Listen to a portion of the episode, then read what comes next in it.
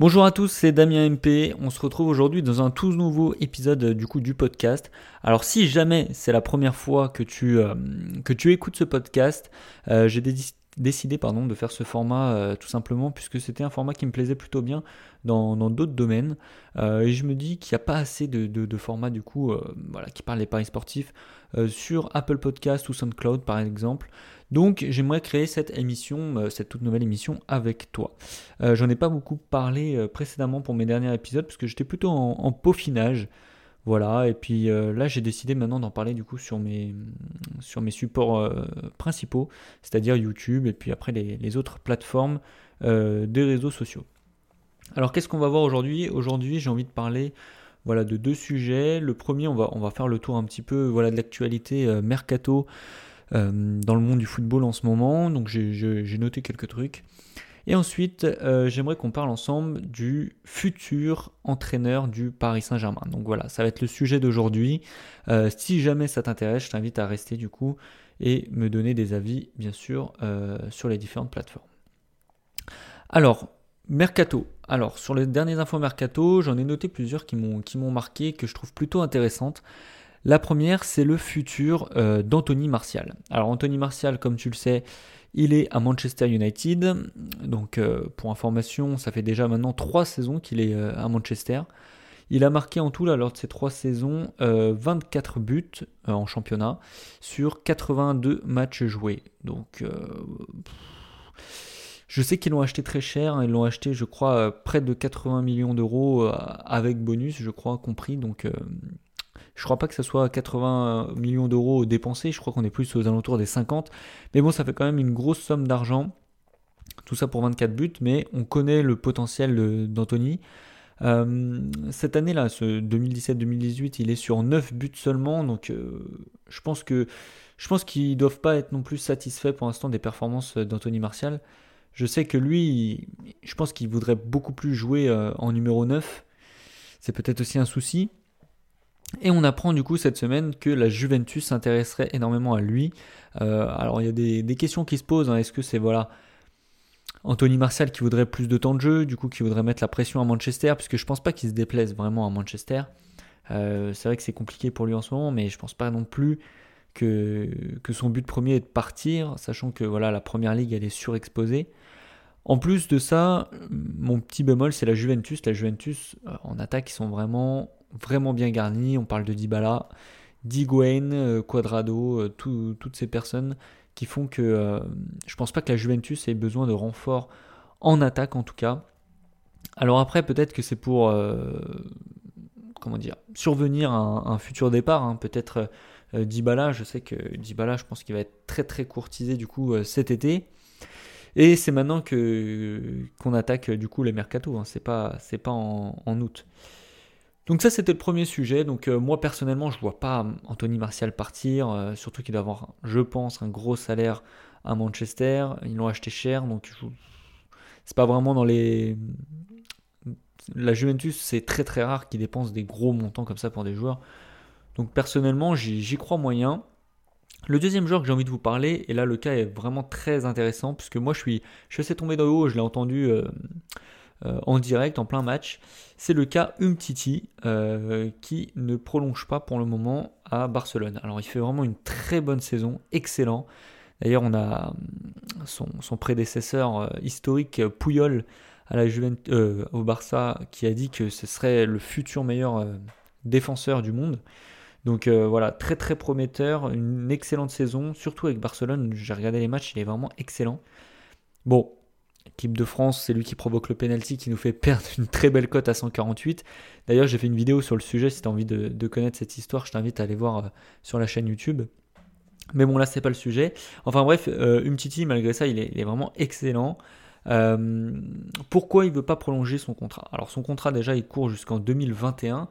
Donc voilà, on n'est pas non plus euh, ultra pressé ni de ce côté-là, mais bon, on sait très bien dans le monde du football que c'est extrêmement difficile de retenir un joueur qui, a envie de, rester. Et surtout, on va en parler après, d'une petite clause libératoire qui est actée.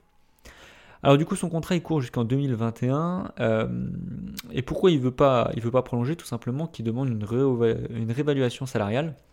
à hauteur de 9 millions. Voilà, il aimerait toucher 9 millions à l'année. Alors à titre euh, de comparaison, euh, au Barça, il y a Suarez et Iniesta par exemple qui touchent euh, cette somme d'argent, donc 9 millions d'euros. Donc c'est vrai que par rapport aux dirigeants, je me mets à la place, tu dis Suarez, Iniesta, ça a peut-être plus de poids quand même que Umtiti pour l'instant, même si Umtiti, voilà, faut qu'il le garde puisque c'est extrêmement prometteur. Qui a entendu ça? Qui? A entendu cette petite information Et eh ben c'est encore une fois, euh, du coup, on en revient Manchester United qui a entendu ça et qui cherche du coup à renforcer sa défense et qui a dit tout simplement, bah nous, euh, tu veux 9 millions, nous les 9 millions, on te les offre, sachant qu'en plus la clause de Umtiti est de seulement 60 millions d'euros. Alors, c'est une somme énorme, mais quand on voit le marché actuel, quand tu vois que Laporte a été acheté 60 millions, euh, voilà. Euh, moi, si je dois choisir, si je dois investir 60 millions, je les mets plutôt sur Umtiti que sur Laporte. Donc, c'est vraiment quelque chose de, probable. Après, voilà, on sait très bien que Barcelone, ils arrivent bien à garder leurs joueurs euh, normalement. donc, je pense qu'ils vont négocier, mais par contre, si Barça ne, veut pas s'aligner sur, un salaire, je pense que l'offre de Manchester sera beaucoup plus attractive et beaucoup plus sérieuse. Troisième euh, sujet que j'aimerais vous parler, c'est le cas Fabinho. Alors apparemment, selon les médias français, Fabinho serait en, en, partance pour le Paris Saint-Germain et ça serait pratiquement acté. Voilà, donc hein, bien sûr ça attendra cet été, mais ça devrait normalement être conclu. alors là, moi j'y vois que du vert. Alors, vous le savez, je suis supporter du Paris Saint-Germain et ça serait une très bonne nouvelle d'accueillir Fabinho, mais c'est, enfin pour moi, c'est la transaction parfaite. Euh, tout simplement puisque Fabinho, ça fait plusieurs saisons qu'il demande à partir et à chaque fois on retarde l'échéance. Donc je pense pas que Monaco puisse à nouveau, encore une fois, dire attends encore une saison, là c'est mort. Cet été, Fabinho, je pense que c'est voilà presque sûr qu'il va partir. Après, est-ce qu'ils vont encore vouloir vendre au Paris Saint-Germain, sachant qu'ils ont déjà vendu Kylian Mbappé, et puis clairement, euh, le Paris Saint-Germain est en train de les, plumer? Mais les choses positives que je vois dans ce transfert, si jamais il avait lieu, c'est que tout simplement, bah voilà, Fabinho, il connaît la Ligue 1, énorme. On connaît le besoin du Paris Saint-Germain d'avoir une sentinelle, et Fabinho, c'est vraiment du très très haut niveau. Argument de poids, il est brésilien, voilà je ne dirais pas plus. Brésilien au Paris Saint-Germain, tu signes direct. Voilà, tu as l'équipe de la Seleção euh, au Paris Saint-Germain, hein, clairement, entre Neymar, Alves, euh, qui est-ce qu'on a d'autre? On a Marquinhos, euh, Thiago Silva. Bon, on n'a plus Lucas, mais enfin vraiment, les Brésiliens, ils sont, ils sont comme chez eux ici. Donc, ce transfert de Fabinho, j'y crois, j'y crois énormément. Donc, après, à voir combien le Paris Saint-Germain va dépenser du coup pour ce transfert. On va attaquer du coup maintenant la deuxième partie euh, des sujets que j'avais envie d'aborder avec vous. C'est tout simplement le futur entraîneur du Paris Saint-Germain. Alors comme vous le savez, depuis l'élimination du Paris Saint-Germain contre le Real Madrid, euh, en Ligue des Champions bien sûr, on parle du, départ de Dunay Emery que je trouve légitime puisque euh, bon ça fait deux saisons qu'on se fait éliminer en Ligue des Champions. Bah, c'est un avis personnel que je vais vous donner, mais par sa faute. Voilà, je pense qu'il fait pas les bons choix. Euh, à chaque fois, c'est des erreurs tactiques. Donc, Unai Emery, t'es bien gentil, mais au bout d'un moment, il va falloir retourner en Espagne où tu veux, mais loin de la capitale française. Donc, il y a plusieurs noms qui, sortent. Alors, je vous en ai sorti, euh, je ne les ai pas tous sortis, puisqu'on ne sait pas, mais apparemment, ça commence quand même à balayer un petit peu. Alors, on parlait de l'entraîneur euh, des Spurs, Pochettino. Je ne sais pas si je le dis.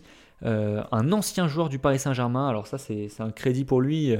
Voilà, beaucoup de critiques sur le Paris Saint-Germain, sur son âme, sur l'envie, tout ça. Là, tu as un ancien joueur du Paris Saint-Germain qui apparemment sera encore attaché quand même historiquement au club. Donc ça serait, ça serait une belle histoire. Et puis euh, franchement, moi, ça serait un des entraîneurs, parce qu'il y en a plein, voilà, pour moi, je peux pas, on va en parler après.